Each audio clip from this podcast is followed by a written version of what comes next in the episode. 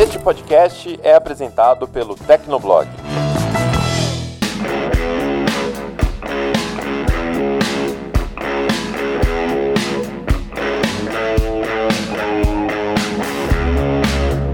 Olá, ouvinte! Seja bem-vindo, está começando mais um episódio do Tecnocast. Eu sou o Thiago Mobilon. Eu sou o Paulo Riga. Eu sou o Felipe Ventura. E eu sou o Lucas Braga. Quase toda semana tem uma notícia saindo no Tecnoblog sobre apreensão de TV Box e fechamento de serviços de IPTV pirata. Mas e aí, essa polêmica, né? Será que IPTV é ilegal mesmo? No segundo bloco, a gente comenta os primeiros benchmarks do novo processador da Apple, o M1.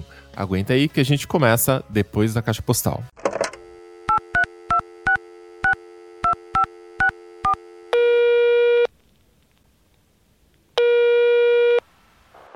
Caixa postal do Tecnocast. Você tem novas mensagens.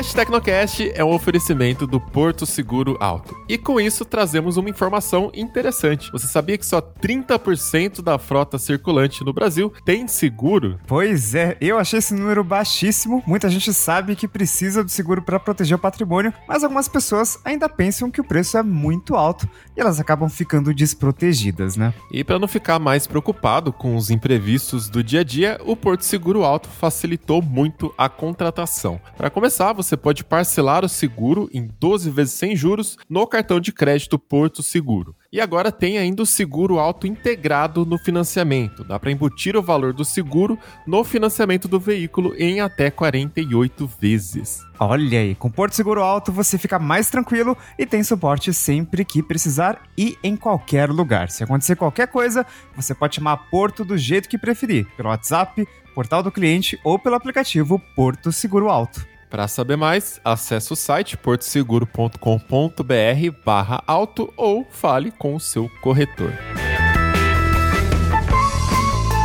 Antes de partir para a caixa postal, temos um recado do Amazon Prime Video. No Amazon Prime Video você encontra os filmes e séries que já ama e descobre as produções originais da Amazon com uma assinatura de apenas R$ 9,90 por mês.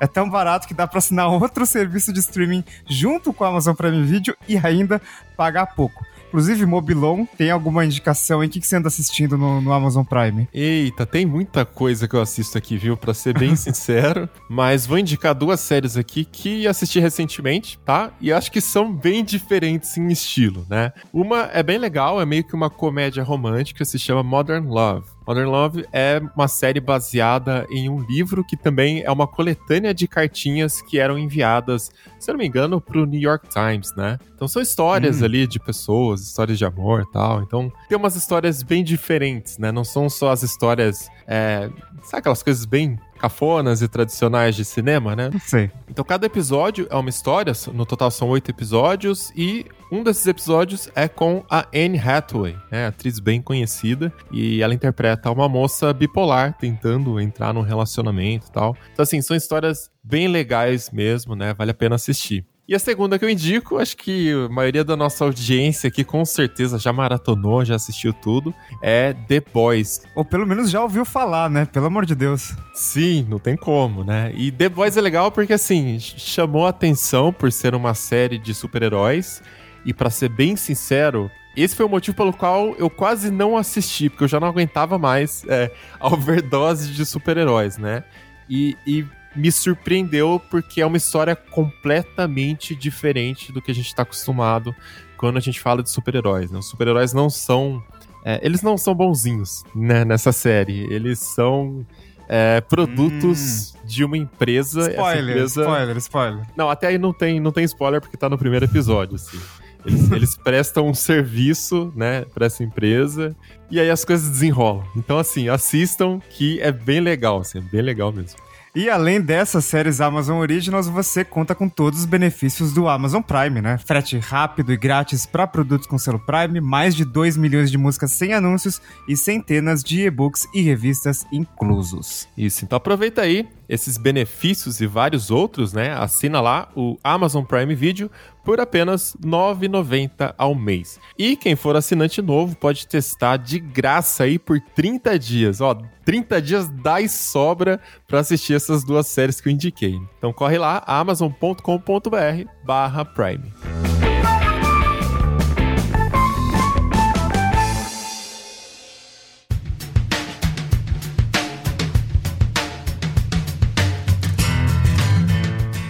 Caixa postal do Tecnocast, se você não quiser acompanhar com a gente, pode pular o episódio para 19 minutos e 10 segundos. Então vamos lá, Riga, qual é a primeira mensagem aí?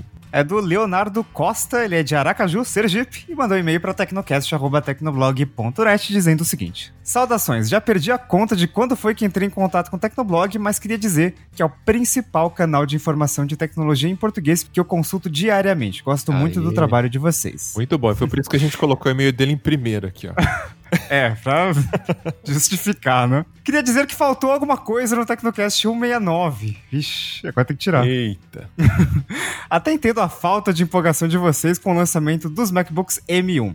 Os keynotes da Apple andam sem graça porque dependem muito da fé. Você tem que ter fé na Apple que tal coisa é 3,141592 vezes mais veloz que tal coisa da geração passada e por aí vai. Mas foi muito empolgante assistir a evolução dos processadores que originalmente foram projetados para smartphones evoluírem desde o primeiro iPhone até invadir o espaço dos PCs. Para mim, faltou vocês fazerem o contraponto e conjecturar como o mercado de PCs Windows x86 vai se posicionar daqui para frente. Eu posso estar enganado, mas acredito que o insucesso da Microsoft com o Windows ARM não é só na abordagem da emulação, mas é muito devido aos desenvolvedores. Eles até têm razão em não querer despender tempo e dinheiro portando os programas para ARM, mas isso cria um ciclo e no final o consumidor não vai querer comprar um PC com programas meia-boca ou que rodam mal. A Microsoft falhou em orquestrar e incentivar os fabricantes e desenvolvedores a portarem. Já estou me alongando demais, acho que vocês entenderam o meu ponto. Espero que vocês possam aproveitar essa discussão no futuro Tecnocast, pois adoraria ouvir a opinião de vocês, profissionais da área. Sucesso para todos. É, ele falou de, do Windows x86, né? De como a Microsoft vai se posicionar daqui para frente. Cara, tá bem difícil, né? Porque até o momento, as informações que a gente tem, os produtos que a gente tem, é uma arquitetura inferior, né? É uma arquitetura que consome mais energia, é menos eficiente. E essa guerra toda que a gente tá vendo é performance por watt, né? Então vai ser difícil Intel virar esse jogo, né, Riga? É, eu tenho dúvidas sobre o, o futuro, talvez uh, minhas expectativas sejam meio sombrias, porque quando você pensa o que aconteceu no mercado de smartphones. A Apple tá lá, todo ano tá subindo o processador dela, né? Tá falando que tem X% mais desempenho e realmente continua sendo o melhor processador do mercado. A qual contenta chegar ali no, na geração passada da Apple e quando muito consegue, mas mesmo assim a Apple tá na frente. Quando você pensa em outra categoria possível, sei lá, relógio, a Qualcomm não tem nada parecido, assim. É, quando você compara o desempenho do Apple Watch, que, assim, é, é, basicamente impossível o Apple Watch travar.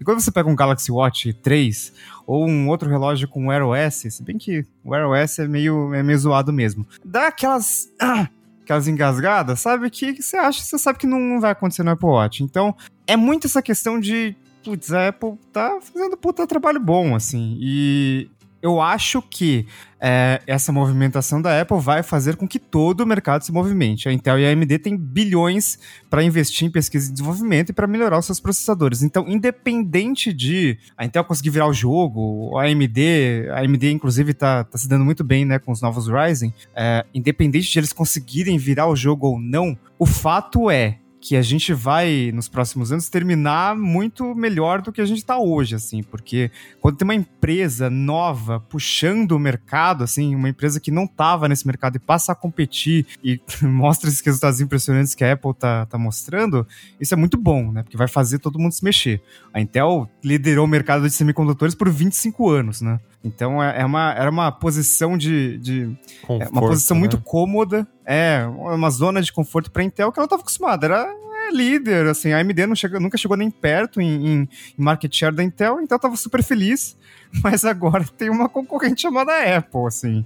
E é claro que a Dell, a HP, a Acer e outras fabricantes, a Microsoft, né? Elas têm muito poder, têm muito dinheiro e elas vão querer algo que chegue, que seja competitivo, né?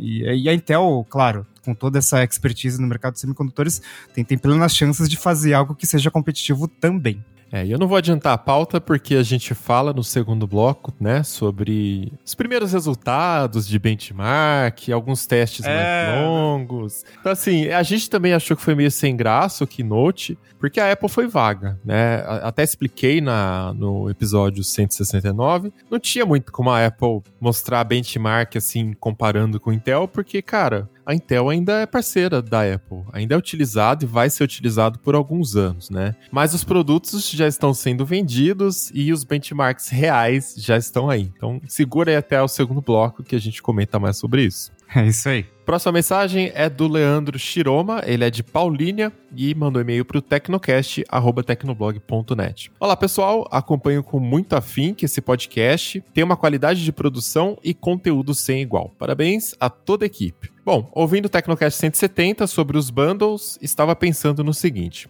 vocês citaram as assinaturas da Adobe para profissionais e pessoas interessadas pelo Photoshop, Lightroom, entre outros. E daí eu pensei, antes das assinaturas, a Adobe precisava, aqui em caixa alta, né, vender as atualizações de software para poder entrar dinheiro na empresa. Como disse Paulo Riga, os CDs, né, Riga? Portanto, imagino que o esforço para a equipe da Adobe trabalhar na atualização era motivado por isso. Ou seja, sem atualização, sem dinheiro para a empresa. Agora, com as assinaturas, vocês acham que ela poderia se acomodar com possíveis inovações, já que a entrada de dinheiro é constante? Como se não houvesse mais a corrida pela atualização cheia de novidades que atrairia as pessoas a comprarem novamente. Isso vale para a Microsoft também, né? Que trazia inovações nas suas atualizações de software e agora com Office 365 tem a assinatura. Grande abraço a todos, sou muito fã de vocês. Valeu. O que, que você acha, Riga? Olha, eu tenho sentimentos mistos, vamos usar esse termo, porque é o seguinte, eu acho que muito dessa parte da, da Adobe, por exemplo, ela depender de lançar o, ah, tá no Photoshop CS3, ela precisa lançar o CS4, porque daí ela vai vender mais um monte de licença, entra bastante dinheiro na empresa, e agora não tem mais isso porque as atualizações são contínuas enquanto as pessoas e as empresas forem assinantes. Mas isso também, na época que tinha atualizações grandes, assim, a cada ano, para tentar justificar e tentar vender, o que acontecia era que muitas vezes criava-se recursos que assim, não tinha nada demais, mas que criava incompatibilidades com a versão anterior para forçar as empresas e as pessoas a migrarem para a nova versão. Então, se oferecia aquele desconto ali de atualização, né, você não pagava o preço cheio, mas você tinha que você era forçado a atualizar. Então, na real, é, é, era era um mecanismo meio ruim, assim, porque é, é óbvio que é, depois que lançou-se uma, uma nova versão, uma grande versão, você precisa manter a equipe de desenvolvedores lá focada para corrigir os bugs e, e, lançar atualizações incrementais ali. Então o custo continua existindo, uh, só que era muito mais difícil planejar na época. E daí você tinha essas coisas que. Hum, quebravam recurso aqui, quebrava compatibilidade a colar e tal. Uh, mas o que joga contra esse meu argumento é que, assim, aqui no Tecnoblog, a gente tem uma política chamada Zero Adobe. A gente desestimula totalmente o uso de softwares Adobe, porque dá tanto um beijo, pau. Barba. dá tanto pau que, assim, é assim, insuportável, assim, dá uns, dá uns erros que não faz sentido, assim. E é, por exemplo, sei lá, no Premiere teve uma atualização, sabe, tipo, é pago, tá licenciado ali, não é uma, uma versão craqueada do Premiere. Tá lá, tá pago, a gente tá usando, legal, tem atualizações incrementais, e, e de repente sai uma atualização que quebra e para de funcionar direito o negócio. E assim, num software de produtividade, cara, isso é é inadmissível, assim. Então, por isso que a gente desestimula totalmente. Inclusive, não tenho nada da Adobe instalado aqui. Tô feliz com o meu Affinity e é, é bom que existam concorrentes. Sobre o modelo de negócio específico, eu sou mais enfático. Eu acho que não. Isso não vai diminuir a inovação. Pelo contrário, o modelo de assinaturas ele é muito mais líquido do que o modelo de aquisição, né? Porque você, para comprar um software de 700 reais ou uma atualização, sei lá de quanto, você não vai mês que vem e falar assim: ah, não gosto mais do Photoshop, vou começar a usar o concorrente aqui. Uma assinatura você faz isso. Uma assinatura é muito mais fácil você cancelar. Só que aí o que, que você precisa no mercado? Concorrência. Né? Então, assim, eu acho que o que vai definir o jogo é: temos concorrentes à altura? Né? E aí a gente já tem concorrentes se mexendo, né? A Affinity tá chegando forte aí com é, seus aplicativos também de edição, né? E tem outros players, né? Para cada aplicativo da Adobe tem um player específico, né? Da 20. enfim, sim, é, eu acho que assim, o que vai definir a velocidade da inovação, enfim, o ciclo aí, são os concorrentes. Porque o modelo de assinatura, ele, ele é menos perene, entende? Ele, ele é muito mais fácil de você cancelar. Tanto que tem gente que assina, sei lá, Netflix por um mês, assiste o que quer e cancela, né? Vide o nosso Felipe Ventura aqui, né? É, Sim. Serviço de armazenamento, a gente troca fácil, assim. Ah, cansei, o, One- o OneDrive tá muito lento, vou assinar o Go Drive. A gente troca rapidinho, entendeu? Modelo de assinaturas é muito mais fácil de você cancelar. E é isso aí que pega na receita da empresa, que é o que vai pegar na mobilização, né? De contratar bons profissionais, de, sei lá, criativos para pensar em novos recursos, corrigir os problemas que a, a galera tá sempre reclamando, né? Tipo, esse aí da performance, né? Enfim. Então acho que o jogo, na verdade, fica mais interessante também para o consumidor nesse formato de assinatura. É isso aí. Inclusive, Adobe, por favor, para de quebrar os softwares a cada atualização. Pelo amor de Deus, não dá. Ah, não aguento mais. Enfim, vamos pro, vamos pro último e-mail que é do Junior Silva. Ele é de Miami, na Flórida, e mandou um e-mail para tecnocast.tecnoblog.net dizendo o seguinte: Fala, Riga e Mobilon. Olá. Comprei na pre-order meu MacBook Pro com 8 GB de memória e chegou no primeiro dia. Não sou um hard user que sempre usa todo o potencial da máquina, mas eu uso para muitas tarefas pesadas que no meu MacBook Pro 2017 com Core i5 travava e muito, sem contar a bateria que morria em algumas horas. Trabalho com vendas na Amazon e uso ferramentas pesadas e mal otimizadas. Uso impressoras de label antiguíssimas e sistemas pesadíssimos. Ele fez algumas observações aqui. Um, ele tá funcionando com todas as impressoras que eu usava no antigo sistema. No antigo era necessário fazer gambiarras, mas nesse foi plug and play. Nossa, curioso, né? Mudou a arquitetura. Eu pensava que todos os drivers iam dar pau. Interessante. 2. Para as atividades e ferramentas que eu usava, tive um ganho de pelo menos 3 vezes em velocidade, valores reais. E a bateria só foi carregada duas vezes desde quando chegou o MacBook Pro no dia 17. O meu antigo vivia plugado na tomada. Gente, mas peraí, Três. quan- quando ele mandou esse e-mail, só pra. Quantos dias? Ele falou No desde dia dia 22. 22. Então, cinco dias aí usando. Tá. Beleza, ele Isso não deve aí. ter usado o dia inteiro, né? Mas enfim. Sim. Mas a, a se a autonomia da Apple ali é de 20 horas para produção de vídeo, daria sim pra. Usando umas 3, Ah, 4 horas por dia, dá pra, não, dá não, pra mas- aguentar. Tem uma pegadinha. A autonomia é de 20 horas usando com display em 50% de, de brilho, né? Aí depende do brilho Hum. que ele usa também. Mas ainda assim, com, com o teste que a gente vai falar hoje, é, o Dave Lee fez com 250 nits. Eu imagino que deve ser o máximo, quase o máximo aí. É, e ele conseguiu, sei lá, 11 horas e meia. Então assim, não deixa de ser um número bem bom, né? 11 horas e meia, se ele carregou duas vezes, tá, 30 horas de carga, vai. 30 horas de uso. É, bastante tempo. Ele continua aqui. 3. Todos os aplicativos que abro parecem não pensar para abrir. Às vezes eu tenho a impressão de que já estava aberto em background. 4. Muitos dos meus apps rodam dentro do Google Chrome e eu posso dizer que tanto esses apps quanto as extensões estão para mais de 10 vezes de velocidade se comparado ao anterior. 5. Ainda não tive o prazer de ver a ventoinha ligar.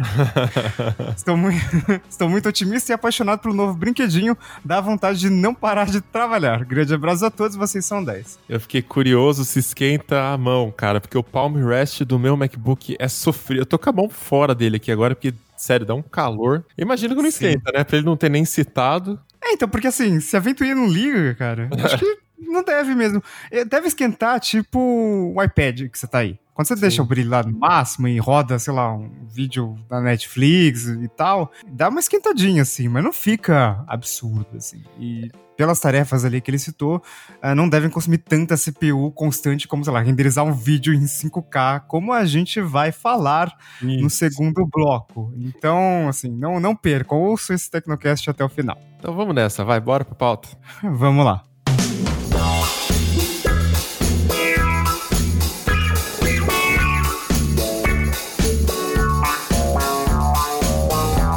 No último episódio do Tecnocast, a gente discutia a questão dos bundles, né? Como era comum até alguns tempos, aliás, para muita gente é comum ainda, né? Você assinar um pacote enorme de TV a cabo com vários canais que muitas vezes você nem assiste, e a gente começou a migrar isso para os aplicativos de streaming, né? Um Netflix aqui, um Amazon Prime ali, onde a gente tem vários conteúdos e teoricamente não precisaria mais de uma TV a cabo, né? Mas aí chega num ponto que a gente tem vários aplicativos e estamos procurando um bundle para assinar vários aplicativos, né? Para não pagar tão caro. Mas aí tem uma galera também buscando outras alternativas, né, Lucas? Através de redes IPTV e várias notícias saindo aí de IPTV pirata sendo derrubado. Aí eu queria entender já no começo aqui a pergunta polêmica. A culpa é da tecnologia, né? O IPTV é uma coisa pirata ou não necessariamente? Então, IPTV é basicamente televisão pela internet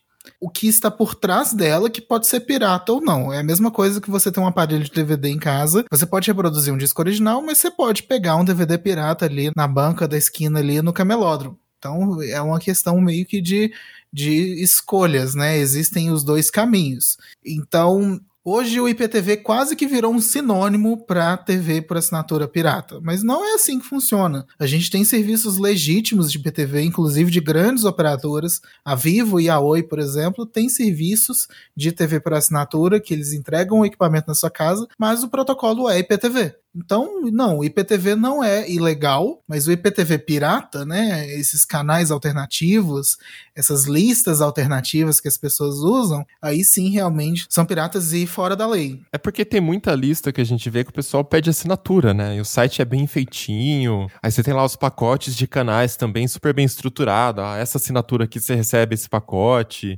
Essa mais cara aqui você tem acesso a uma grade de filmes. Eu já tive até amigos, né, vindo me perguntar tipo assim, ô, oh, isso aqui não é mais barato? Não vale a pena cancelar a TV e tal? Então, o problema é que a pessoa tá transmitindo aquilo de forma ilegal, né? É, tem toda a questão de transmissão ilegal.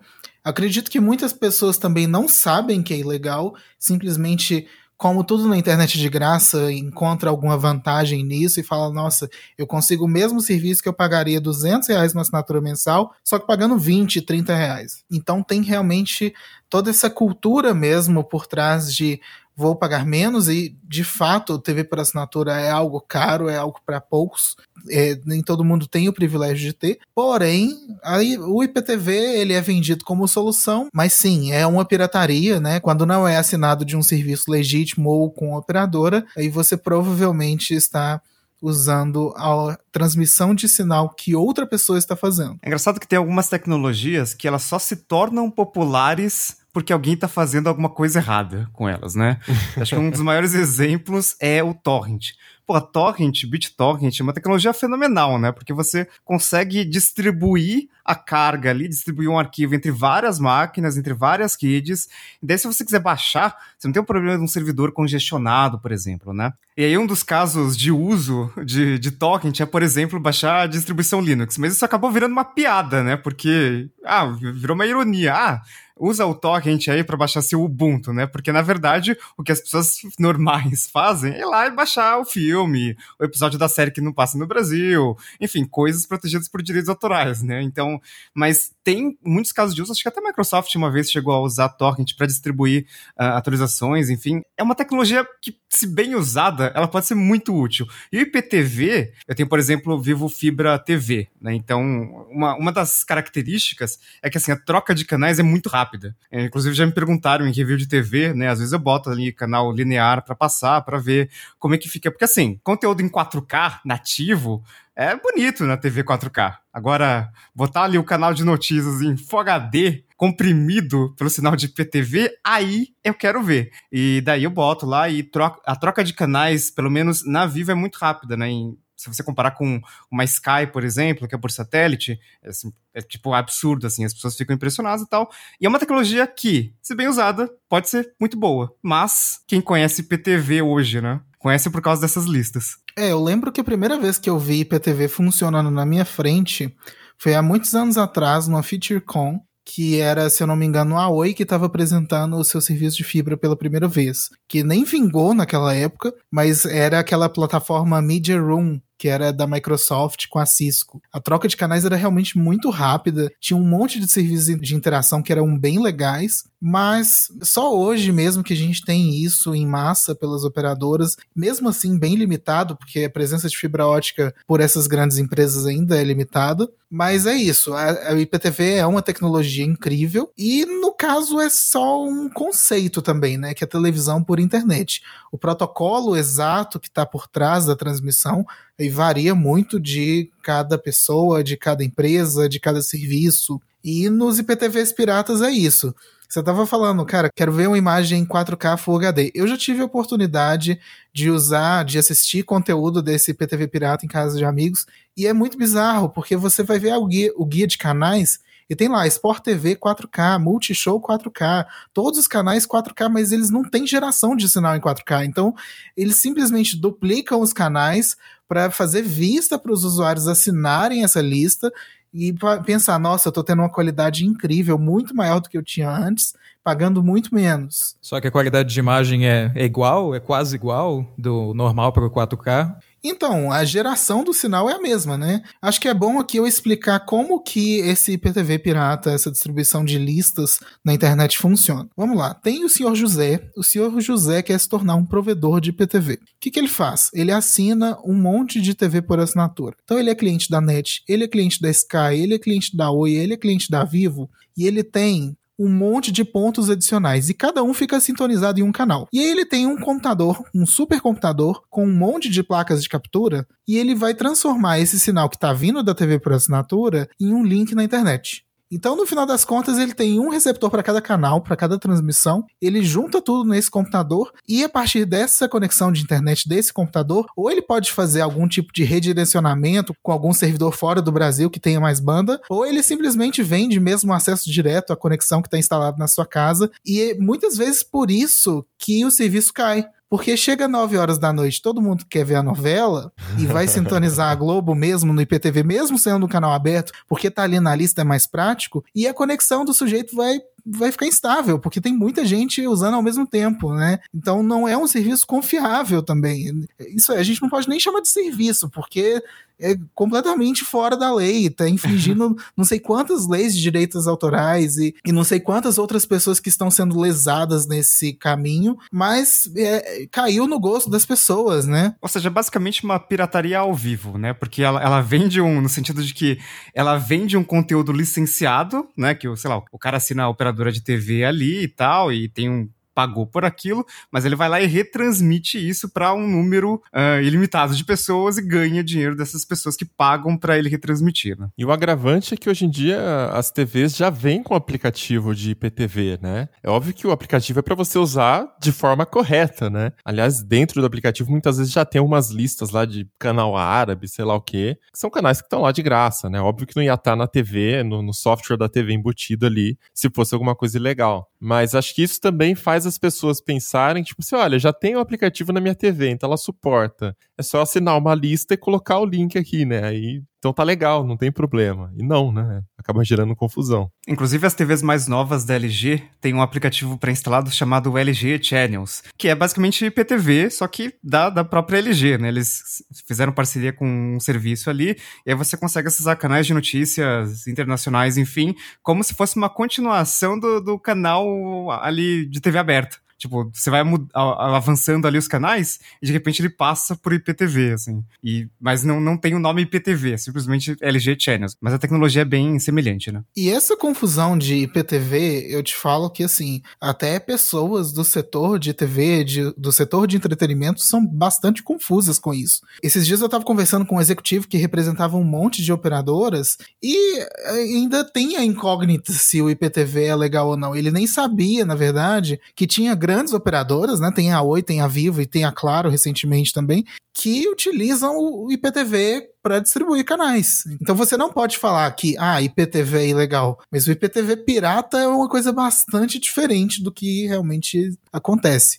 E o Lucas estava comentando agora é, de, de como funciona o IPTV, e é uma atividade que dá muito dinheiro. Parece que é uma coisa que, sei lá, é, o, é, como ele comentou do José que fez na própria casa, parece uma coisa meio pequena, mas quando desmantelam a operação de IPTV, é empresa que fatura 18 milhões de dólares por ano. Empresa Caraca, que, é, dólares? É empresa que fatura 94 milhões e meio de reais por ano, Nossa. sabe? É, Com dólar Paulo Guedes, 18 milhões é dólar, hein? é, muita é real. coisa, sabe? Bicho, quando eu vi essa notícia no Jornal Nacional, eu percebi que, nossa, esse negócio cresceu, hein? Não é brincadeira, não. Na, na verdade, quando o Lucas falou do, do José lá, né, eu fiquei imaginando a pilha de receiver que ele tem que ter pra deixar um canal em cada receiver, né? É isso, Lucas? Tipo, um por receiver? É meio que isso mesmo. Você teria que ter pelo menos um equipamento para cada transmissão, né? Porque é, um decodificador de TV por assinatura, ele só gera um sinal por vez, né? Talvez existam alguns equipamentos específicos que decodificam sinais de satélite que realmente consigam ter mais de um sintonizador embutido, mas na teoria tem sim que ter um dispositivo para cada canal, né? E é aquela coisa, o, o, José começou pequeno, mas é um negócio que dá muito dinheiro, né? Teve uma quadrilha aí que a polícia descobriu um faturamento de 94,5 milhões por ano. Teve uma outra que prenderam mais de 30 funcionários e não sei quantos computadores. Mas E- como que, como que a operadora não desconfia? Porque assim, se eu quero montar uma lista e retransmitir essa lista, e é um por receiver, eu preciso de 50 receivers, né? Tipo assim, o mínimo de canais lá, 50 canais. Pô, quem que tem 50 TVs em casa pra assinar com a porra, operadora? mas você não tá pensando com a mente do José empreendedor. Você contrata pessoas pra ter mais receivers e, assim, se cada um tem cinco, aí beleza, já vai expandindo o serviço, entendeu? Ah, você não faz tudo na mesma residência, né? Você No pode fazer, endereço. mas é, é meio estranho. Se chegar a Polícia Federal ali, vai, vai ser meio... Nossa, mas por que, que você tem 50 equipamentos de TV por Não, assinatura? imagina ligando pra operadora e falar assim: ah, eu assinar o, se- o sextagésimo ponto aqui em casa. Quanto que fica? Faz desconto. É, pensa que o José, ele pode ser uma pessoa muito bem relacionada, né? Que ele tem vários amigos para assinarem TV por assinatura e doar os equipamentos para ele, né? Talvez uma milícia, alguma coisa do tipo. Que a pessoa segue todos os parâmetros, né? Todos os trâmites corretos. Então, Não, tem, tem várias brechas possíveis. Eu acabei de lembrar, inclusive, que eu cancelei a internet na casa dos meus pais e até hoje eu tô recebendo mensagem de ah, hum, clique aqui pra marcar a retirada do seu equipamento antigo. Sendo que já retiraram, sabe? Agora, pra onde foi esse equipamento antigo, eu não sei. Não foi, não, não lá mais em casa, mas a Tim acha que tá. É, e se você for no Mercado Livre mesmo, tem um monte de gente vendendo receptores de operadoras e modems de operadoras também que simplesmente já estão desativados e as pessoas fazem algumas modificações, usam de forma irregular, então não dá muito pra gente ter certeza de tudo que fazem com todos os equipamentos. E daí, às vezes, pode criar essa experiência inconsistente de ter alguns canais que estão fora do ar e outros que funcionam e não sei o que, né? Porque talvez uma parte, ah, sei lá, o cara que tem os canais X ali que tá retransmitindo teve problema e os outros não, e daí fica só uns canais fora do ar, umas coisas assim, né? Sim, e tem muitos provedores que, assim, se profissionalizando, entre aspas, é, contratam algum serviço de VPS fora do Brasil, que vai ter uma banda maior, né? Vai ter uma banda aí de 1 GB, 10 GB, que você consegue realmente pendurar um monte de clientes. E aí, eu queria também adentrar em outro ponto. Existem, nas minhas pesquisas aí sobre IPTV pirata, eu descobri que existem dois modelos diferentes. Um deles é que você compra lá uma TV Box ou simplesmente usa um aplicativo da sua Smart TV, do celular, que seja, e você faz uma assinatura mensal dessa lista, que aí custaria aí entre 20 a 50 reais, dependendo dos canais que você quer, do que, que o plano oferece, enfim. E existe um outro modelo que é o equipamento que já vem embarcado com um aplicativo que já tem assinatura incluída. Então, no outro que você compra uma TV Box Android aí baratinha de 200, 300 reais, você tem a opção de comprar o serviço já todo completo, o aparelho pronto, você só pluga na sua casa, coloca na tomada, liga na HDMI, conecta no Wi-Fi e já tem o serviço funcionando e não paga mensalidade. Esses equipamentos aí já são mais caros, alguns custam até mais de mil reais, mais de mil e quinhentos reais. Enfim, existem dois tipos, né? Essas ações da polícia combatem todos dois, tanto os aparelhos que já vêm embarcados, como as listas de IPTV, né, que você simplesmente recebe um link e coloca no equipamento para funcionar. Então, dentro da ilegalidade do IPTV, a gente tem diferentes nuances de como as coisas funcionam. Inclusive, isso me fez lembrar de um caso do ano passado que a Anatel e a Ancine foram atrás do Carrefour, porque em uma loja específica estavam é, anunciando no microfone: ah, IPTV tem canal desbloqueado. e aí eles chegaram no, no, no mercado e falaram: olha, não pode, tá? Porque isso é legal. Eles falaram: não, não foi o Carrefour que vendeu, foi um stand que fica na área do, do supermercado, que divide a área com o supermercado, não foi a gente, mas aí acabou pegando essa ideia de que até varejista oficial estava vendendo gatunete. É, e se você procurar na internet, assim, não é difícil de achar é, listas de PDV. Já recebi várias propagandas no Instagram, no Facebook, algumas até muito bem feitas, com as artes todas bonitinhas e que de fato parece. Em algumas delas eu falei assim, nossa, mais um serviço oficial, que legal. E quando eu fui ver, não, era simplesmente uma lista de IPTV qualquer aí por 40 reais por mês. E eu acho que a popularidade do IPTV pirata se justifica por dois fatores. O primeiro deles é a desconexão da TV por assinatura. É, se a gente comparar dados de setembro de 2014 até setembro de 2020, que é realmente é o último relatório da Anatel, lá atrás a gente tinha 19,4 milhões de assinaturas de TV. E hoje são 15,1 milhões dá uma diferença aí de quase 4 milhões de assinaturas. É interessante que o, o, Lucas fez essa tabelinha aqui, né, de 2014 até 2020, todos os anos ali. E aí quando você vê, é, o número tá meio estável ali entre 2014 e 2016, né? Fica 19.4, 19,5, cai um pouco para 19. Aí a partir de 2017 vai para 18, 17, 16, 15, assim. Quando a gente começou a ouvir falar mais de IPTV, né? Quando é, apareceram essas formas alternativas de TV por assinatura de uma forma mais comum por aí. E tem uma queda, assim, muito forte. É claro que isso é uma tendência mundial, né? Não é só no Brasil que as pessoas estão deixando de, de assinar TV por assinatura. Tem até um termo que eu não lembro para isso, por exemplo, nos Estados Unidos. É o tal dos cord cutters, né? Que são as pessoas que cortam o cabo de casa. Isso. E aí, aqui no Brasil, é claro que também tem essa tendência de queda, mas eh, a gente viu uma queda bastante acentuada ali, né? Já não tinha muitos assinantes de TV por assinatura, né? Menos de 20 milhões. Nunca chegou a 20.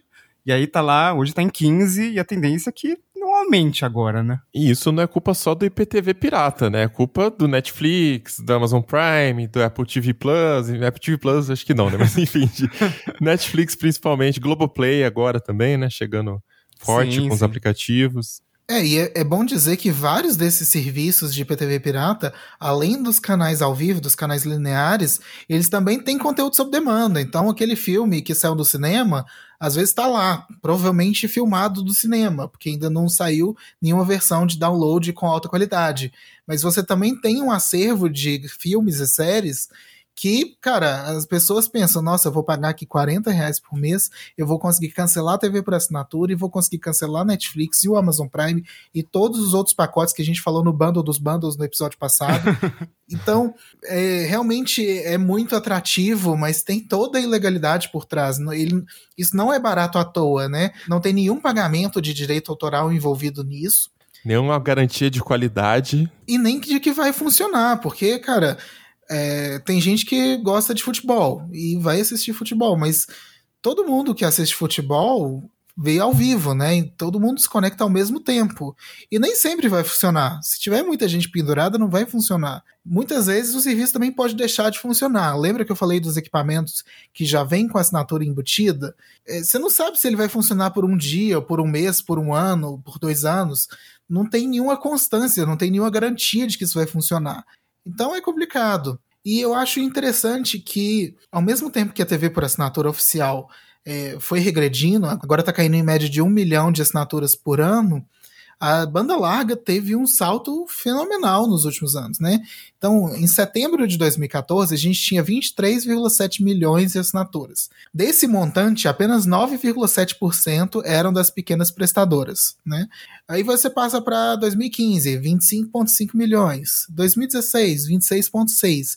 Aí você chega em setembro de 2020, a gente já tem 35 milhões de acessos de banda larga. E muito desse crescimento é, é, graças aos pequenos provedores, que hoje eles já somam 35% desses acessos e já são maiores do que Claro, do que Oi, do que TIM, enfim, eles somados, eles já são maiores do que qualquer grande operadora. E outra diferença é que esse número aí de menos de 10% de pequenas prestadoras lá em 2014, muito disso era internet por rádio, que assim, é considerado banda larga até, mas é uma bosta. E aí você tem hoje 35% de pequenos provedores e boa parte já é fibra, né? Então, lá no, nos cafundó do Judas, que a pessoa nunca teve esperança de ser coberto com uma Vivo, uma Oi ou uma grande operadora ali com tecnologia boa, ela é atendida por um pequeno provedor local, né? Com uma qualidade muito melhor. É, e os pequenos provedores realmente são os responsáveis pela popularização de fibra no Brasil. As grandes operadoras só estão investindo pesado nisso agora, mas nem sempre elas conseguem também ter o mesmo ritmo do que várias pequenas empresas espalhadas aí pelo Brasil afora. Se em 2014 a gente mal pensava em fibra ótica como uma tecnologia popular no Brasil, hoje mais da metade dos acessos são em fibra. E para você conseguir assistir o IPTV Pirata, você também precisa ter uma boa internet. Também os pequenos provedores ajudaram a popularizar a internet, que consequentemente também popularizaram a TV ilegal.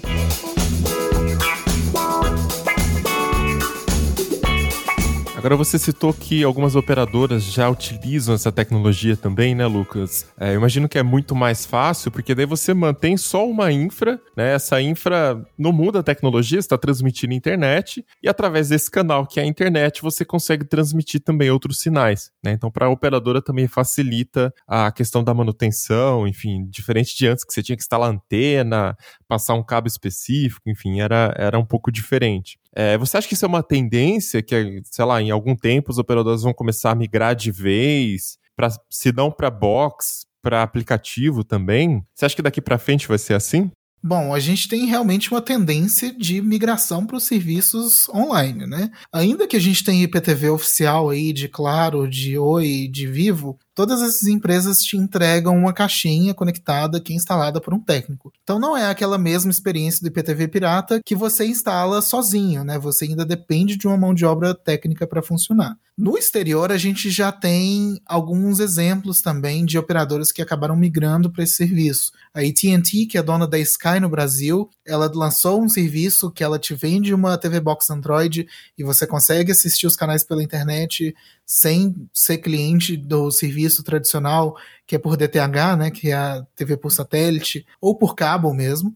É, por aqui a gente tem algumas soluções das próprias operadoras, mas que você ainda assim precisa ser cliente do serviço de TV por assinatura, que é o Vivo Play, que é o NetNow, né, que é o Oi Play. Todas essas operadoras estão oferecendo alguma experiência é, para você conseguir assistir numa TV conectada ou no smartphone, que você mesmo consegue instalar o aplicativo. E a gente também vê uma tendência muito grande agora que a Anatel decidiu que os serviços online não precisam seguir a lei de TV por assinatura, que essas próprias operadoras também criem seus serviços de IPTV, coloquem suas caixas conectadas para um acesso mais fácil do consumidor. Isso porque esses serviços online pagam muito menos imposto do que a TV por assinatura tradicional. Então é vantajoso para as empresas que esses serviços se popularizem. Tem um número que saiu esse ano que me impressionou, que foi o seguinte: a polícia lá na Europa, né, não era no Brasil, ela prendeu uma rede legal de transmissão de IPTV com 2 milhões de assinantes. Isso é um número muito alto, né? A gente tá falando de. O Brasil inteiro tem, tem 15 milhões de, de assinantes. Ela seria, se tivesse mesmo 2 milhões de assinantes, seria a terceira maior operadora de TV por assinatura do Brasil, né? Porque a ClaroNet lá é a maior, né? Tem 7 milhões, aí depois vem a Sky com quase 5 milhões, e depois você tem Oi Vivo com chega nem a 2 milhões cada uma. Então é uma tecnologia bastante popular. Saiu um número esse ano da BTA, e aí eu queria entender do Lucas Braga se ele acha esse número confiável, dizendo que tem 4 milhões e meio de casas com TV pirata. Dá para usar esse número como base para falar que IPTV é talvez, sei lá, o terceiro maior provedor de TV por assinatura do Brasil? Para ser bem sincero, eu acho essa estimativa até conservadora. É... A operação, por exemplo. acha que tem mais? Eu acho que tem mais. Porque a, a, essa última operação da polícia, por exemplo, eles falam que o serviço ilegal atingia 26 milhões de pessoas. Mas 26 milhões de pessoas não significa 26 milhões de lares, né? Mais de uma pessoa mora na mesma casa e utiliza o mesmo serviço. Essa estatística da BTA é justamente a comparação da PNAD contínua, que é uma pesquisa do IBGE, na comparação com os números oficiais. Então, eles identificaram que 4,5 milhões de pessoas, a mais do que o número oficial, tinham TV por assinatura. Eu acho que, na prática, tem muito mais do que isso, né? É, se a gente comparar, por exemplo, com o serviço de telefonia móvel, com o serviço de banda larga, a gente consegue chegar aí num número muito maior de pessoas que podem usar isso. Então, assim, apesar de, na minha opinião, isso é um puro chutômetro meu, do Lucas, do que TV para assinatura pirata é maior do que esses 4,5 milhões, eu ainda assim acho que os serviços legítimos, né, prestados por Claro, Oi Vivo, todos eles ainda assim representam a maior parcela. Talvez por uma diferença não muito grande, mas sim. Eu acho que um dos sintomas que eu uso para saber se um serviço está popular ou não, se uma tecnologia está popular ou não, é quando ela chega nos meus pais. Quando meu pai começa a perguntar sobre, ah, mas o que, que é esse negócio de box aqui? Aí eu já sei que realmente tá, é, chegou na, na, na, grande parte da população, não tá restrita só a esse pessoal que fica acompanhando a tecnologia. E chegou. Mas, mas seu pai não ouve o Tecnocast também? Ouve, ouve o Tecnocast, mas a gente ah, não então... fala sobre. Até hoje não, não teve episódio de, de PTV aqui. Agora ele vai saber. Agora ele sabe. e é bom lembrar também que dentro desse número de assinaturas de TV, é, tem muita gente que acaba espalhando o ponto, né? Que divide o ponto de TV com outra pessoa. Então, na prática, você ainda assim tem um serviço legítimo, mas que está sendo utilizado de forma ilegal. E por outro lado, no Brasil, a gente é, vem presenciando agora, especialmente nesse último ano, a chegada de serviços de IPTV legítimos, de mais serviços de IPTV legítimos. Um exemplo aí é a Pluto TV, que é da Vaia como CBS, como gigante de, é, de entretenimento, e que lançou o Pluto TV no Brasil, era para lançar em dezembro, já adiantou acho que um, duas semanas, mais que isso. E eles têm vários canais, assim, com todo tipo de conteúdo, com anime, com conteúdo próximo de National Geographic, e tudo financiado com anúncios, né? Tem eu não sei se é segmentação ou se só esses anúncios que eles conseguiram comprar por enquanto, mas eu sempre fico vendo, ah, comercial do Nintendo Switch, comercial do PlayStation 5, comercial do estão querendo me tentar para Black Friday, mas não vão conseguir. Mas é, para mim, é, sei lá, é outro lado da moeda, assim, né? Que está começando a vir esse tipo de serviço de PTV que é legítimo e é gratuito. Né? É, mas assim, sendo gratuito, a gente pode falar que o conteúdo não é lá dos melhores também, não, né? Eu abri o Pluto TV alguns dias para poder escrever a matéria e, assim, tem muita coisa? Tem, mas a maioria das coisas são velhas e provavelmente não interessam a maior parte da população que estaria propensa a assinar um serviço de PTV pirata. Eu acho que a gente tem um grande salto, né? Porque ter um conteúdo gratuito é importante, principalmente para massificar o acesso de entretenimento, mas eu acho que a gente ainda não chegou lá, né? Tem realmente muito conteúdo, talvez alguns, talvez alguns filmes que já são tão velhos que estão próximos de entrar no domínio público. Ah, né? meu Deus. Então, mas o problema é isso, né? A, a TV a cabo ela fica nesse dilema do ovo da galinha, que é caro, mas é, e as pessoas cancelam, mas eles não têm como baixar preço porque boa parte do dinheiro vai para vai para Globo, né? Vai para Fox, vai para os donos dos canais, né? E, e imposto, porque TV paga tem que é, arcar com mais imposto do que um serviço de IPTV, por exemplo. Mas de IPTV legítimo, né, por exemplo. E aí agora acho que a tendência é isso, acabar a TV paga e migrar todo mundo para TV pela internet, que paga menos imposto, e aí todo mundo vai fazer isso, claro, Vivo e Oi, é isso que deve acontecer. É, eu acho que isso deve acontecer, mas eu acho que, ao mesmo tempo, as operadoras ainda não entenderam muito bem o recado, né? De que as pessoas realmente procuram algum serviço que seja mais barato e que permita, pelo menos, personalizar o conteúdo que você vai assistir. Porque a gente tem um modelo de empacotamento de canais que, cara, não funciona mais, né? A gente tem as operadoras insistindo nisso, mas a gente está perdendo mais de um milhão de assinaturas por ano. Então, a gente está hoje com 15,1 milhões. Daqui a cinco anos, onde que vai estar o serviço de TV por assinatura? Então, mas quem está insistindo nesse empacotamento? São as operadoras ou são as donas dos canais? As operadoras juram de pé junto, que são os donos dos canais, né? Inclusive, analisando o pacote da Claro Box TV, né? Eu, eu consigo imaginar que a Globo cobra uma fortuna para ter os canais Globo. E eles exigem que Multishow, Sport TV, Viva, todos esses canais estejam desde o pacote mais básico, né? E isso com certeza encarece muito a assinatura, porque é muito difícil você conseguir assinar um serviço legítimo de TV paga, e eu não tô falando exatamente de PTV, eu tô falando da TV paga tradicional, é muito difícil você conseguir assinar algo por menos de 80 reais. Talvez você tenha uma promoção, ah, 60 reais, mas é só nos dois primeiros meses, e muitas vezes você ainda tem que comprar o equipamento. Então é complicado, porque como o usuário não tem a possibilidade de personalizar o plano e ele fica refém desses pacotes muito caros, a, a, a, alternativa da pirataria fica cada vez mais atrativa. É, eu acho que no final das contas, assim, se as pessoas tivessem uma forma de ter os canais abertos só isso já, já valeria cancelar uma TV a cabo. Assim, falando de uma forma bem generalizada, né, para a maioria, eu acho que o pessoal assina a TV a cabo para ter pelo menos os canais abertos e você tem o resto dos conteúdos, né? Já passou aquela época que você tinha uma antena no seu quintal, que era uma torre, né? Não sei se vocês tinham também na casa de vocês para conseguir sintonizar canal VHF ou HF. Hoje em dia, você tem que ter uma TV a cabo, né, para conseguir receber os canais abertos. E cara, filme, série, essas coisas, você assina um ou dois serviços de streaming, você vai gastar aí o que 40 reais? Você tem opção assim de sobra, né, de filme, de série, enfim. Eu acho que para a maioria das pessoas, é, muitas vezes você ainda está assinando a TV a cabo para conseguir ter um sinal limpo de TV aberta, né? O que é uma puta ironia também. Ah, eu discordo disso. Porque a TV aberta ela já está presente para a maioria da população brasileira, a TV digital aberta.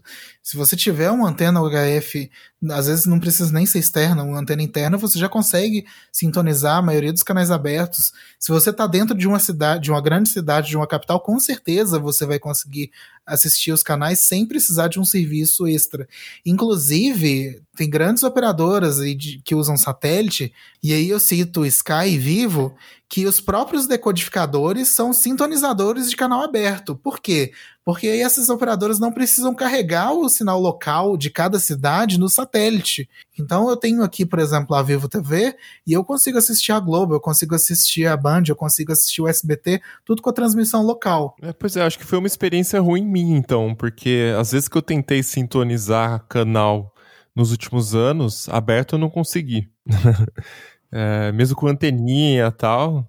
É engraçado que aqui, né, a gente, no Tecnoblog, a gente tá publicando muito review de TV, né? Eu tenho, às vezes, testado uh, transmissão de, de TV digital, porque algumas TVs têm uns recursos bacanas de, tipo, agendar a gravação uh, da, da transmissão ao vivo, né, de, de canal aberto. Isso tudo bem, dá para fazer normalmente, só você conectar um HD externo e funciona super bem. Tem algumas TVs que funcionam melhor, outras pior. Mas é engraçado que com uma anteninha, que eu paguei 20 reais no Mercado Livre, chegou no dia seguinte, daí eu coloquei assim, ela, ela você não dá nada pra ela, né? E você conecta ali na, na, traseira da TV e tal, e pegou tipo 36 canais, assim, muitos canais Caramba. que eu nem sabia que existia, assim a recepção aqui é muito boa, mas é, tô num prédio também, andar alto, então é mais fácil também, facilita bastante. Mas a, a minha experiência com TV aberta, no geral, é boa, assim, de, de, pelo menos de transmissão. A qualidade, inclusive, melhor que a da TV para assinatura, né? Chega mais rápido e não tem aquela compressão uh, que a operadora de TV para assinatura precisa fazer para garantir que todos os canais cheguem, né? Não tem o lag para gritar gol. É, não tem um lag. Você grita gol antes do seu vizinho que usa, que usa IPTV, ou que usa TV por satélite, ou que qualquer outra coisa, né? É, eu falei isso pela minha experiência mesmo. Aqui eu já testei com essa anteninha, né, em alguns locais, no escritório, em casa, e assim, pega Globo, mas pega mal, assim. Se Antig... Globo pega mal, os outros não vão funcionar. É. é. é, a referência, assim. Exatamente. E antigamente, é, com VHF mesmo, pegava. Pegava de boa, Globo sem antena e tal. Mas hoje em dia, tá bem ruim aqui. Então, deve ser um caso bem específico meu, assim. É, não façam isso em casa, mas aqui eu já sintonizei várias vezes usando um arame de fechapão. Né? Eu desencapei um pedacinho, coloquei na entrada do cabo coaxial atrás da TV e pegou a maioria dos canais normalmente. E isso que o Mobilon falou, eu acho que varia muito de cidade para cidade. Eu acho que nas grandes metrópoles é, você tem mais facilidade para conseguir sintonizar os canais abertos. Eu confesso que eu já fiz esse truque com um clipe de papel, mas também não, não me responsabilizo por eventuais problemas que possam acontecer na sua TV caso você use esse método, mas funcionou. Ou o famoso bombril na ponta da anteninha também, né? Esse é clássico. Mas o Riga também tá falando, mas ele mora aqui alguns quilômetros da Paulista, onde você tem, assim, antena de de tudo que é operador ali, então. É, facilita bastante também, com certeza.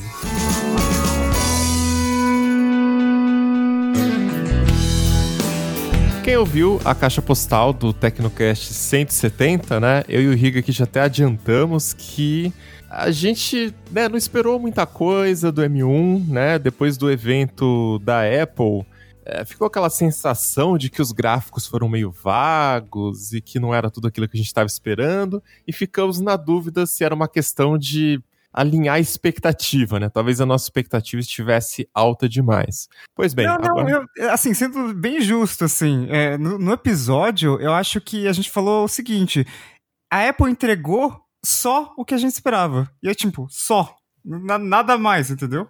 Mas agora Não. começou a sair os benchmarks, né? E aí, a opinião é a mesma? Ah, agora. Bom. Na real, assim, os benchmarks confirmam que era aquilo mesmo, que era um negócio realmente eh, com desempenho absurdo. Mas é, quando você pensa, assim, coloca em perspectiva o que, que você tem hoje o que, que você vai ter com esses novos chips, é muito louco, né? Porque se o M1 tá assim, né? E a gente sempre fala, não compre produto de primeira geração, vai ter um monte de problema, o de segunda geração sempre vai ser muito melhor. O maior exemplo recente, Galaxy Fold e Galaxy Z Fold 2. O Galaxy Z Fold 2 é incrível. O primeiro Galaxy Fold era um protótipo, né? E mesmo dentro da Apple isso acontece, né? O primeiro iPad pro iPad 2, que teve aquela puta mudança de design, ficou muito mais fino.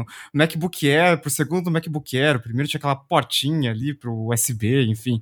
É, eu acho que o M2 vai ser muito melhor, assim, mas o que a Apple já tá entregando no M1 é muito bizarro. Porque você pensa assim, é um MacBook Air, não tem ventoinha, e aí você, sei lá, é, faz um, roda um benchmark e ele dá a mesma pontuação que daria no Intel com Core i9 no MacBook Pro de 16, que esquenta pra cacete, e assim, gen- gente, como assim? Será que isso é real? Será que tem uma pegadinha? Será que, sei lá, a Apple tá, tá trapaceando em benchmarks, né? Como já aconteceu em celulares no passado, né? Quando tinha toda aquela guerra de benchmarks. Eh, Rolaram depois alguns benchmarks de, de coisas reais, né? Tipo, sei lá, renderizar um vídeo. E realmente é. Parece que é tudo isso mesmo. Eu fiquei muito impressionado porque eu não esperava que os programas funcionassem direito, especialmente programa de Intel, porque eu estava esperando que fosse ser uma transição com muita dor de cabeça, que ah, o Lightroom não vai funcionar, o Photoshop não vai funcionar, os jogos não vão funcionar, e basicamente tudo funciona. eu fiquei meio que de cara, assim, porque é, eles é, só tem, sei lá, um outro programa que falam, ah, melhor esperar pela versão nativa, mas a estratégia da Apple em adaptar os programas da Intel, que ela traduz os programas para as instruções ARM, em vez de fazer como a Microsoft, que roda a emulação, que é um negócio que não dá certo, gasta muita bateria e acaba prejudicando o desempenho, a Apple resolveu é, fazer de um jeito melhor e que funciona. E os aplicativos nativos já dão certo. Essa conversão do código Intel para ARM também funciona. Eu não estava esperando isso. Na minha cabeça ia ser tipo meses e meses do, da galera reclamando: meu Deus, isso é um beta, meu Deus, não tá, não tá funcionando. E funciona. ele ficou próximo, né? Ele ficou, assim, nos benchmarks que a gente tem aqui, o, o Air fica acima do MacBook Pro de 16 polegadas com i9, né? No single core, mas a hora que você coloca no multicore, ele fica abaixo. Todos eles ficam abaixo. Mas, assim, eles ficam muito próximos, né? Se você pega o Pro e o Mac Mini estão ali na casa dos 7.700 pontos, né? O Air fica um pouco abaixo, 6.600.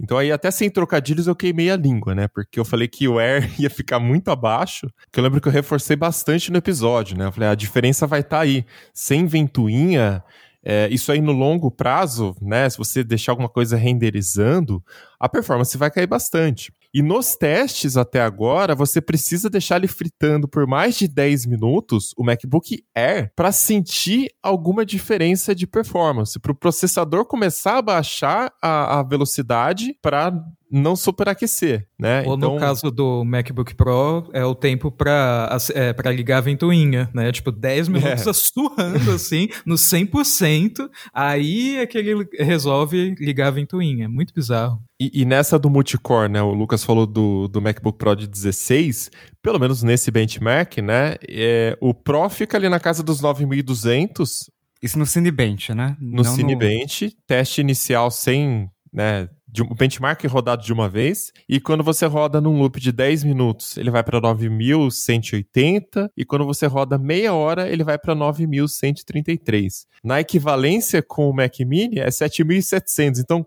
é muito próximo para um chip de entrada, né? O que eu acho engraçado é que, assim, é claro que os chips eles passam por um processo de estrangulamento térmico, né? Então, quando o chip esquenta demais, ele diminui a velocidade de forma forçada para tentar regular a temperatura ali. Isso é normal, acontece há anos. Mas, quando você vê esses números no Cinebench, não sei se vocês perceberam, mas assim, o MacBook Pro de 16 com o i9 e a, as primeiras unidades tinham esse problema mais grave. Mas, assim, vai diminuindo a pontuação no benchmark. Ele começa ali, né? O, o primeiro teste vai com 9,200. Aí depois 9,180 e se você rodar durante meia hora, 933. E o MacBook Pro, que tem a ventoinha, ou mesmo o, o, o, Mac Mini, a pontuação é constante. Inclusive, o MacBook Pro vai aumentando a pontuação. É um negócio bizarro, assim, não, não faz muito sentido. E realmente não tem problema, assim, de, de estrangulamento térmico. Parece até que a ventoinha tá super dimensionada. Não precisa nem, nem da ventoinha direito ali. É, mas mesmo com estrangulamento, você vê que a diferença é pouca, né? O, o MacBook Air, que não tem a ventoinha, ele começa com 7.480, pra gente arredondar aqui, e termina depois de meia hora com 6.600, o que eu considero, cara, muito bom para um aparelho que não tem ventoinha, cara. É bizarro. Meia hora rodando alguma coisa. Então, tipo assim, quem que vai ficar meia hora processando alguma coisa? É só alguém que tem sei lá, um uso muito pesado com renderização de vídeo, sei lá mais o que. E a pessoa que compra o MacBook Air não compra para isso, saca? Então, você não vai sentir isso. Outro teste que me deixou muito impressionado também foi um do TechCrunch, que eles fizeram assim, eles compilaram o WebKit em vários, é, no, no, MacBook Pro com M1, no MacBook Air, no Mac Mini, e nas versões com Intel, eles compilaram o WebKit, viram quanto tempo que dava, e colocaram quanto de bateria sobrava depois desse processo. Então, Nossa, deve ter sido um desastre. Eu não vi esses números, mas eu com certeza o de Intel. Assim, você nem terminou o teste. O, eu, é, o MacBook Pro de 16 polegadas com Core 9, ele levou 27 minutos para compilar. O MacBook Air levou 25 minutos. E o MacBook Air ficou com 91% da bateria disponível. O MacBook Pro ficou com 61%. Acho que o tamanho da bateria do MacBook Air é menor que, que a do Sim. Pro de 16 polegadas. Então, tipo, sei lá, é demais, sabe? É, isso aconteceu mesmo com o MacBook Pro, sabe? O MacBook Pro também ficou com 91% da bateria e concluiu esse processo em quase, em quase 21 minutos, sabe? Então, eu fico, eu fiquei assim, tipo, deu tudo, deu tudo certo, a Apple prometeu tudo e cumpriu tudo. E eu, não é possível, sabe? Tipo, então é, é falar, tipo, agora a Intel tem um novo benchmark ali para bater, sabe? Óbvio que a Apple não vai não vai licenciar o M1 para outra empresa, então tem, um, tem uma restrição aí de, de mercado, é, uma restrição, sei lá, da ameaça que a Apple representa para a Intel, mas ao mesmo tempo, né, em outros países que o MacBook Air, MacBook Pro tem um preço mais decente, né, para que, que você vai para um laptop com Windows e Intel, né, se você pode ter um desempenho muito maior, com consumo muito menor de bateria,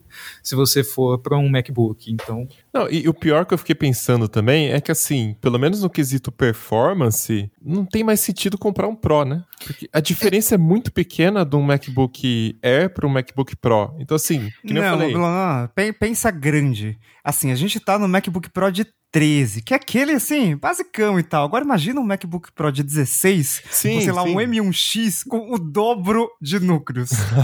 sim, mas eu tô falando justamente do modelo de entrada, né? Assim, será que vai fazer sentido manter esses dois produtos na linha é, no longo prazo? Né? A gente até discutiu esse ponto em outros programas também, né? Se não faz sentido é, unificar eles de uma vez, ou a Apple vai ter que criar, sei lá, mais formas de diferenciar os dois, porque é muito próximo na questão da performance. O que eu acho é exatamente isso. Os produtos estão muito próximos uns dos outros. Né? Tem toda essa questão de você ter que esperar 10 minutos para poder ligar a ventoinha. Eu acho que para a maioria das pessoas o Air vai bastar e o Pro não faz muito sentido, pelo menos nessa geração.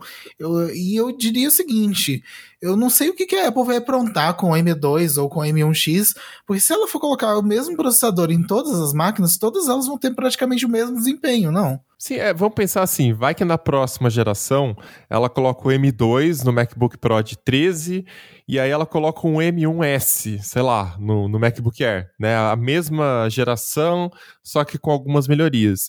É, eu tô dizendo isso porque se a gente pega a tabela aqui de comparação do Cinebench, o MacBook Air era um i3 e no multicore fazia 1628 pontos com o i3 da Intel. E o MacBook Pro de 13 com o i5 fazia 5.171. Então a diferença é gritante, né? Mas agora se você pega os novos, é 7.700 versus 7.400. Tipo, não faz diferença, sabe? Para o usuário comum, né? Pega logo, sei lá, o Air, que é mais barato. Eu acho que vale traçar um paralelo com os iPads, né? A Apple tem lá o iPad Pro, que sempre vem com um processador mais potente, né? E o iPad Air também tá meio que seguindo o Pro, a gente comentou isso uh, no, no, no Tecnocast sobre o evento da Apple, mas de vez em quando ela vai lá e lança aquele iPad de baixo custo, e muitas aspas, né? Porque no Brasil não, não fica de baixo custo, que traz um processador de algumas gerações atrás, né? Que ainda tem em estoque, legal, diminuiu o custo de produção já, dá para usar, mas assim, ainda tem um desempenho suficiente. Então é muito provável que se a Apple mantiver essa linha de MacBook Air, MacBook Pro, ela também faça esse esquema de é, usar chips antigos, né, pra, na, na, é. nas versões mais básicas. Que aí você economiza custo, a tecnologia já é antiga, né? E você diferencia mais as linhas, né? Imagino que isso possa acontecer nos próximos anos. Ah, nesse primeiro ano ela quis lançar o M1, então ela tinha que colocar ali nos principais aparelhos, né, de entrada, enfim. Vamos ver o que acontece nas próximas versões aí. E só para finalizar aqui também, dar um dado, né? Eu tô lendo aqui os testes do youtuber Dave Lee, né? E ele testou os três aparelhos e comparou, né, com essas versões que a gente está falando. E o Felipe falou, né, da performance emulada. A gente tem aqui também um gráfico que ele fez a comparação do Premiere Pro e aí é com emulação, né? Porque não tem ainda a versão nativa para o M1. Os três aparelhos renderizaram lá um clipe de 10 minutos, né? Então eles ficaram todos ali, é, demoraram 21 minutos para rodar e o Air demorou 24 minutos, né? Todos muito próximos. O MacBook Pro de 13 polegadas demorou 33 minutos, então quer dizer, quase 50% mais lento do que as versões emuladas no M1. Né? O nativo no MacBook Pro de 13 com Intel, quase 50% mais lento do que o M1 emulado. E aí o único que ele perdeu foi para o MacBook Pro de 16 polegadas, que aí renderizou em 11 minutos, né? quase a metade do tempo. Então, quer dizer, mesmo emulado, uh, os chips M1 conseguiram ser bem mais rápidos do que o MacBook Pro de 13 polegadas. É, no geral, é, benchmark, é, nos benchmarks, essa performance com Rosetta, né, que é o que traduz os programas Intel para ARM, é, o M1 consegue ficar na frente do i7, mas só fica atrás do i9. Para mim, isso já é fenomenal, sabe? Isso sem ligar a ventoinha, né? Então, e eu acho que a Apple tem oportunidade aí para é, para, por exemplo, renovar, inclusive, o design dos MacBooks, né? Porque ela foi extremamente conservadora com isso. MacBook Air, MacBook Pro com M1 é igual, né? Por fora, ao, as versões com Intel. E eu acho que dali para frente a Apple vai começar a experimentar mais, mudar design, é, tirar a borda da tela, colocar algum, sei lá, Face ID ou colocar algum recurso adicional. E aí a gente vai ter uma ideia do que, que ela está preparando para o futuro com esse ecossistema todo, todo redondinho, né? Tudo feito por ela. Não vejo a hora de testar.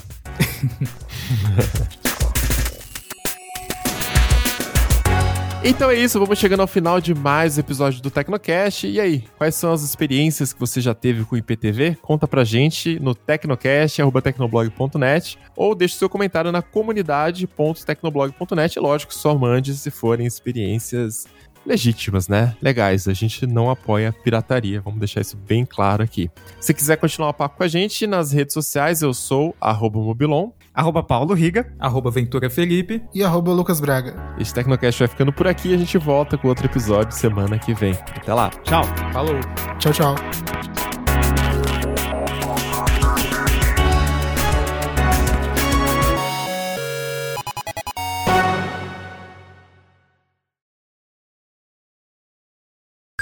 O, meu gráfico tá alto para vocês? Então, lembra que na semana passada o gráfico de todo mundo tá mais baixo que do outro? De novo, Agora é o contrário. É, o meu tá muito alto. O meu também. Tá Tá, clipando. então tá tudo certo, gente. Tá tudo certo.